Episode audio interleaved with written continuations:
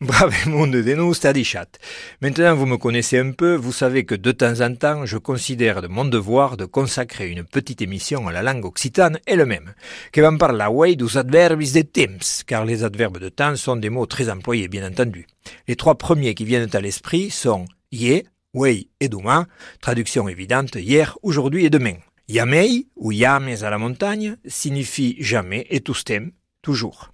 C'est l'occasion de citer les beaux vers de Nadao, de sociem.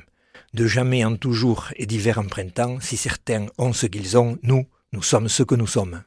Un bel hommage à une identité pleine d'humilité mais forte et sereine. Aro veut dire maintenant. On trouve également divers dérivés de ce mot. Bitaro, à l'origine, a le sens de à l'instant même. Ceci dit, dans la région de Montardon par exemple, il s'est banalisé et a pris la place de aro. Le mot le plus fréquent pour dire maintenant en Béarn, c'est Adar. Adar toute soulette, capsus de la montagne, disait la chanson de Jean-Claude Coudouille et de son ami Sanchette, maintenant tout seul dans la montagne.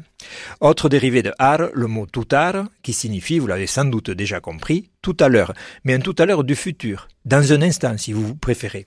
Car pour exprimer la même nuance dans le passé, il y a un instant, on dit plutôt ades. Agnaukop munde et